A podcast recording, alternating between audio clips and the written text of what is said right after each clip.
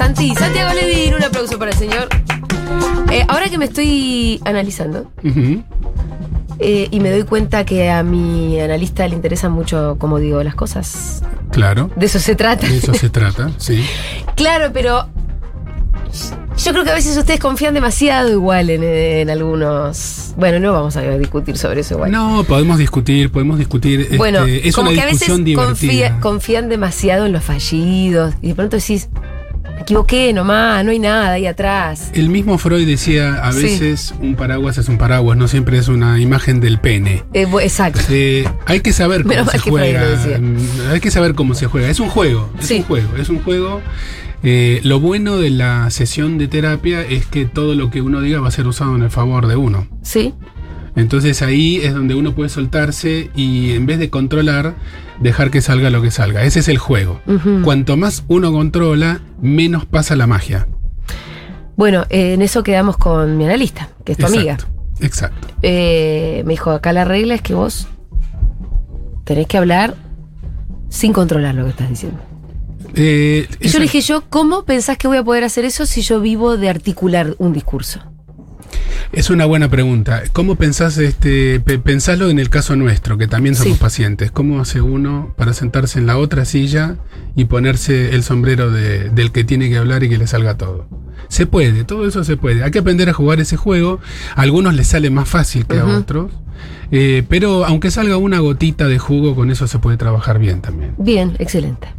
Sí, también, perdón, yo creo que Sí. todo el mundo tiene una, hay una distancia entre lo que dice, lo que cree y lo que, nada, lo que expresa y lo que realmente siente también. Digo, hay gente que milita un montón de causas, pero que después, bueno, puertas adentro, eh, te pasan cosas que por ahí generan eh, cierta, digo, que generan tensión con eso que uno sos para el mundo, y independientemente seas comunicador o no, eh, es algo que ahí en, en ese espacio debería tratar de, de sacarse encima. Por eso es importante el ambiente, la ambientación, las sillas, en su momento el diván, que ahora usamos cada vez menos, pero que tiene que ver con desconectarse de la mirada del otro y meterse en un mundo más interno.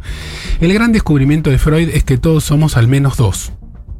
Y que hay una parte de uno que está. que es totalmente desconocida por, por, por, por quien la aporta, que es la parte inconsciente, y que sin embargo es totalmente desconocida, pero es totalmente uno. Sí, Y entonces este, uno la puede conocer mediante dos o tres artilugios. Los sueños, los chistes, este, el humor, los actos fallidos, Los y los lapsus, los olvidos. Ah. Igual no estamos tanto en la filosofía, más bien en la psicología. Eh, Exactamente. bien, Santiago, hoy vamos a hablar de un tema que un poco estuvo sobrevolando la semana pasada. Eh, también pretendemos que lo esté esta semana en Segurola, que tiene que ver con Malvinas.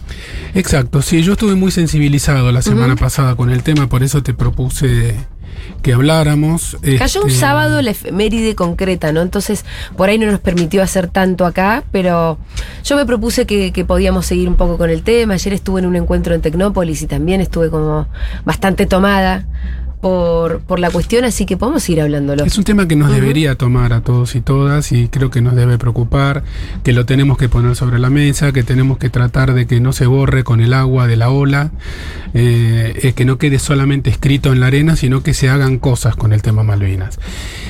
Eh, hay mucho de salud mental en esto, eh, porque hay una dictadura genocida, hay el trauma de la guerra, hay eh, 30.000 desaparecidos, hay miles de muertos, hay miles de suicidados con posterioridad a la guerra, hay una derrota que genera un trauma también, hay una negación, hubo una mucho más grande que ahora en los años posteriores a Malvinas, no solamente porque los dirigentes políticos lo hubiesen decidido, sino también por un modo de reaccionar, eh, la sensibilidad de- del pueblo derrotado.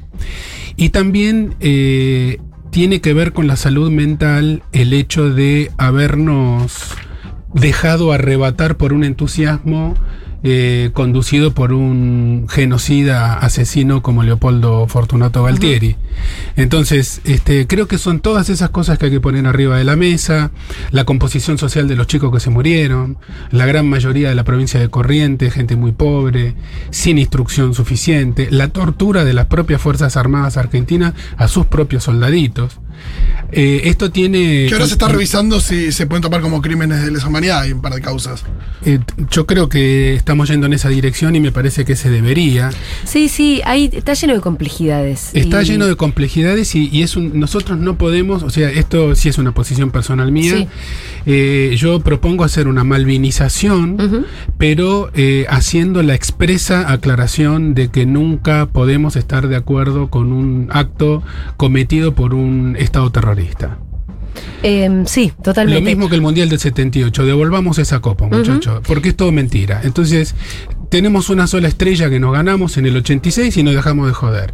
Y el, eh, el partido con Perú fue totalmente arreglado y estaba Videla este, alentando desde, la platea. Entonces, en ese gobierno dictatorial que duró hasta que llegó Raúl Alfonsín y esos meses anteriores, y la famosa marcha de Saúl Ubaldini, de la que también se habló estos días, en ese contexto hay que poner la, la decisión, que no fue una gesta sanmartiniana, fue un manotazo de ahogado, de un gobierno ilegítimo, dictatorial y genocida. Dentro de eso también entra eh, la cuestión cultural de colonia sí, colonia no, cómo nos tomamos nosotros nuestro propio país, eh, qué es lo que se valora culturalmente en, eh, en nuestro, en nuestro discurso cotidiano, por ejemplo, a dónde podemos ir de vacaciones o cuáles son las- los lugares que nosotros visitamos, qué significa Malvinas para nosotros. Yo estoy seguro que hay oyentes y oyentas que tienen familiares directamente afectados por la guerra. Eh, y una de las mayores dolores humanos es volver de una guerra, de haberla perdido y, eh, y que luego nadie hable del tema y quedar sin pensión, sin eh, reconocimiento social, Sí, sin y- y, agradecimiento. vendiendo cositas en el subte. sin ¿no? laburo, vendiendo ballenitas en el subte. Para los, Mm. lo- los chicos más jóvenes, las ballenitas se usaban antes para que las. Este, las Los cuellos de la los camisa. cuellos de la camisa Vendiendo cualquier cosa, ¿no? Estamos hablando de- baratijas en el subterráneo, lesionados, etcétera. Una observación bien psicoanalítica que había hecho Freud en la Primera Guerra Mundial. Eh, ya que estamos hablando de Sigmund hoy, una de las maravillosas observaciones clínicas de este viejo que era muy piola y muy inteligente fue que, y que perdió gente querida en la Primera Guerra Mundial, eh, los que venían del frente con lesiones físicas tenían menos daño psicológico que los que venían enteritos. Mirá.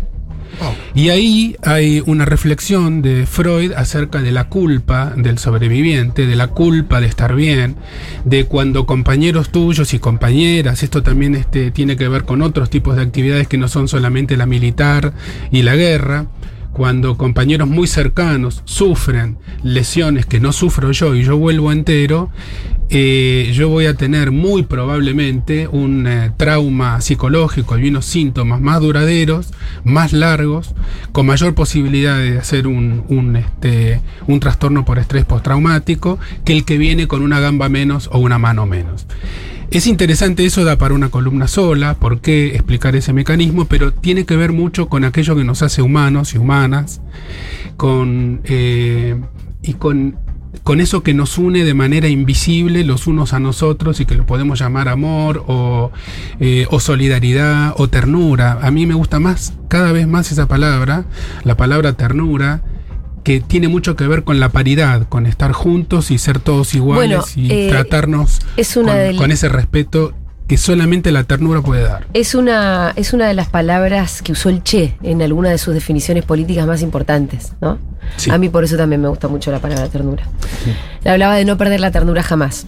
Claro, porque la vida te va poniendo, la vida le digo esto a los más Te va haciendo callos. la vida te va haciendo callos y uno de los desafíos más grandes de ir creciendo y, y cumpliendo años es no convertirse en un hijo de puta o en un canalla o en un insensible o en un odiador de la juventud y de la belleza de la juventud y la fuerza de la juventud porque uno la va perdiendo. Entonces, Ah, ¿vieron? ese es un camino moral muy difícil. Ustedes vieron la entrevista de Rebortos.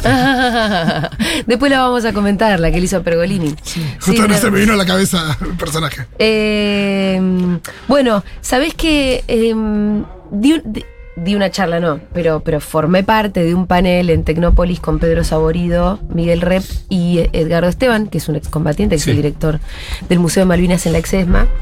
Eh, y entonces estuve como, como la charla no, ten- no es que estaba demasiado guionada, mi, mi idea fue como empaparme de todos los temas posibles que hay alrededor de Malvinas. Entonces ahí como... Que son un montón. Y que son un montón. Yo en realidad lo vengo trabajando casi desde la facultad, entonces no, no me es ajeno pensar en Malvinas. Yo nací además el 2 de mayo de 1982, el día que hundieron al Belgrano. Mira. Fue el día que nací, o sea, cumplo años. eh, Ese día yo vivía en Venezuela de chico en el exilio de mis padres. Mm. Mirá. Me- acuerdo perfectamente. y te lo acordás cuando lo día. Eh, y pensaba cómo hay tantas cosas en realidad del orden de la psicología para comprender.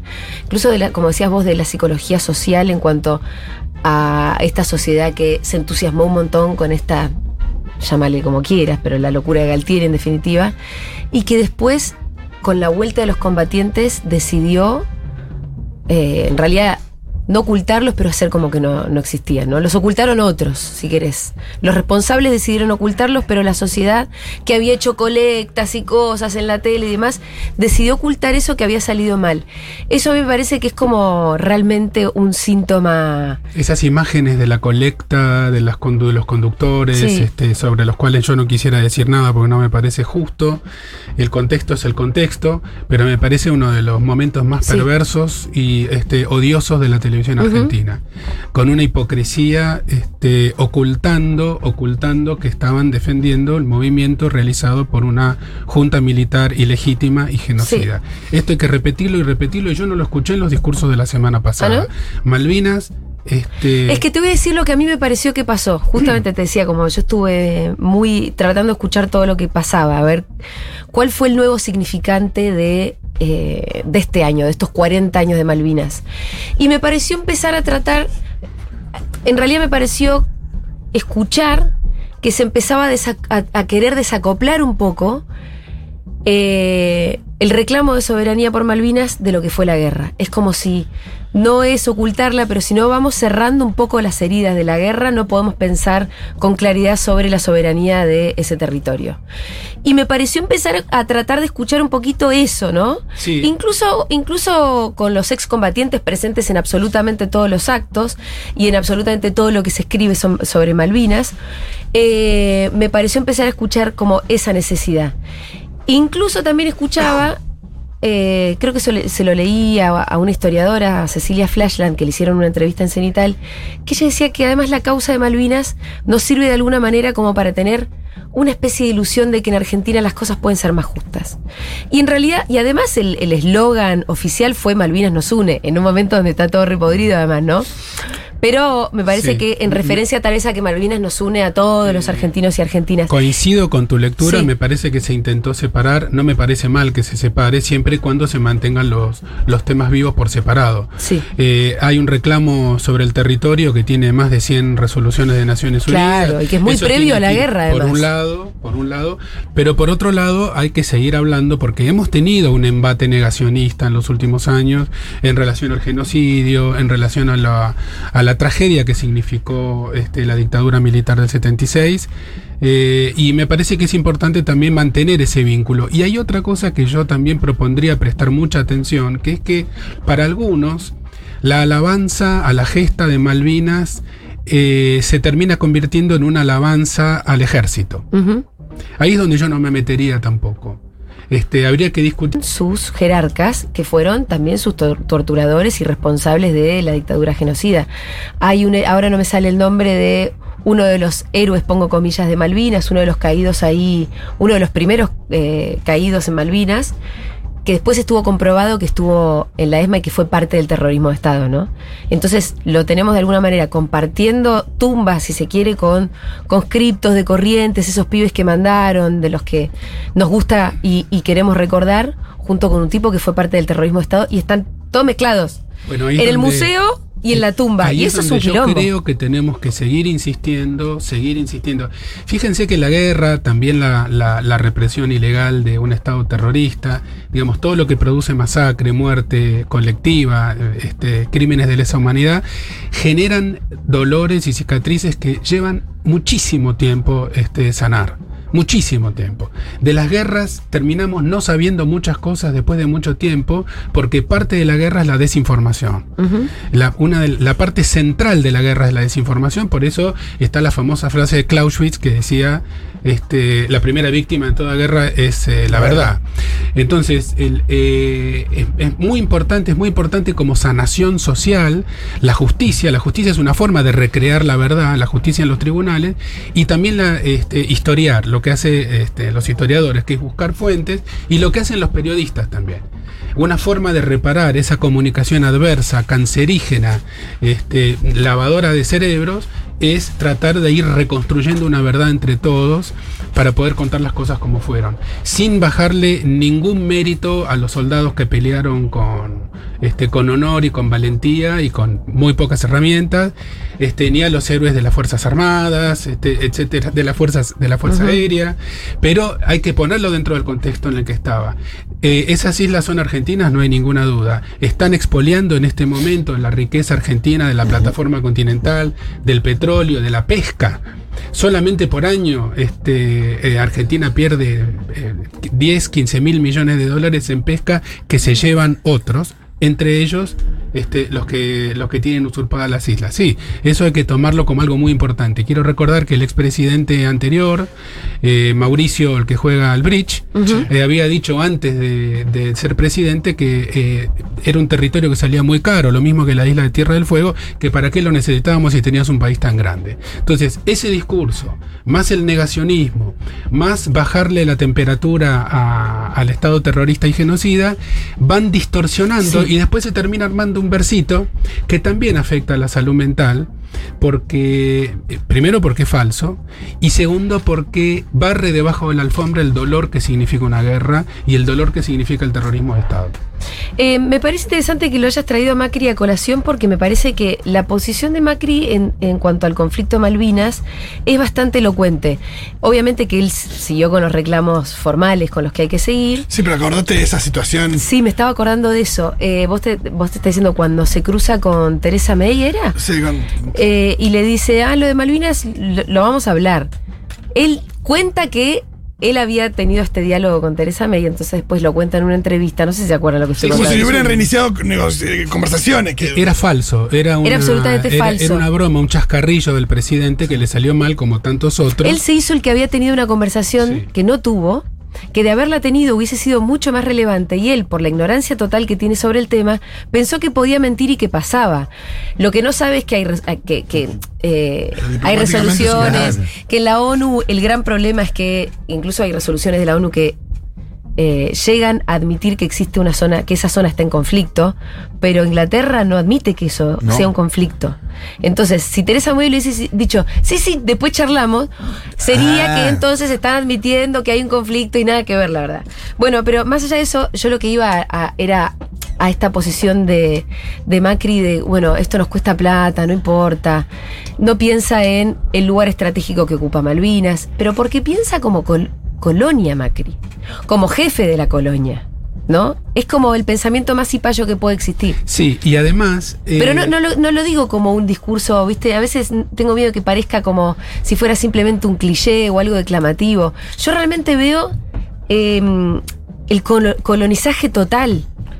Eh, Sí, pero como si la fuera el cabeza- virrey, ¿me entendés? La cabeza de mal empresario encima, porque todo es, no, nos trae costo, nos trae gasto, y te olvidás de que es Sí. tu tierra, que parte de tu país, que Pero tiene es que, no, simbolismo, es que al final Macri no historia. lo siente como Todo una tierra, eso- él siente que esta es una colonia.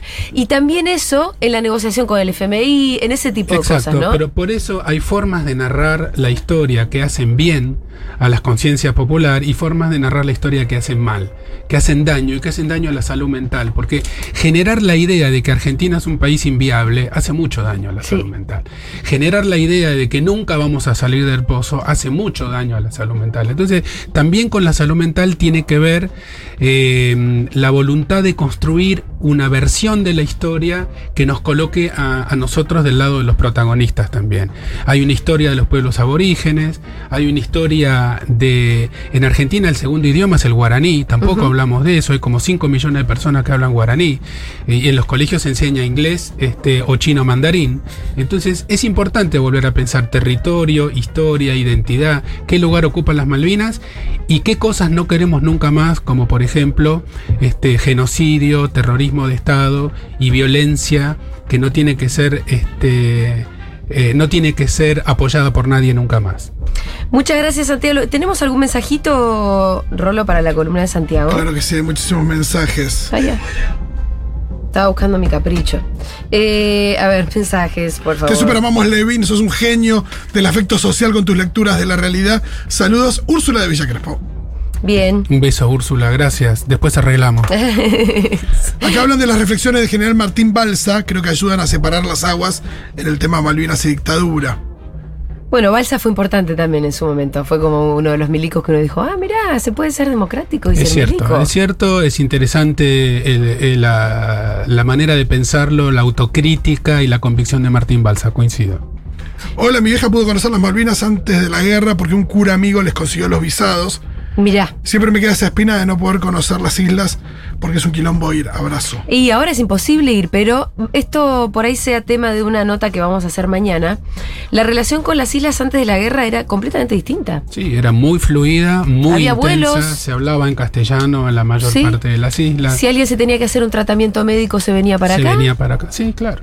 Sí, por supuesto. Río Había Grande, ahí, sí. Río Grande es, el que- Sí. es, es la ciudad que está a la misma altura, por eso en Río, por eso en Tierra del Fuego se considera Río Grande la capital de Malvinas, dice, en varios carteles. Sí, es, es necesario eh, re- restañar heridas y recontar la historia, eh, hace, nos hace bien. Bien, ¿qué más? Estoy pensando que Macri en Boca también eh, trajo un jugador, eh, un Kelper a jugar a Boca. Un momento. Ah. No sé si lo recuerdan. Sí. Mirá, Sí. y jugaba bien el Kelper. No, que nunca debutó en primera, pero estaba el tema, se llama Martin Clark. Wow, qué loco. No lo sabía eso, me parece una gran historia.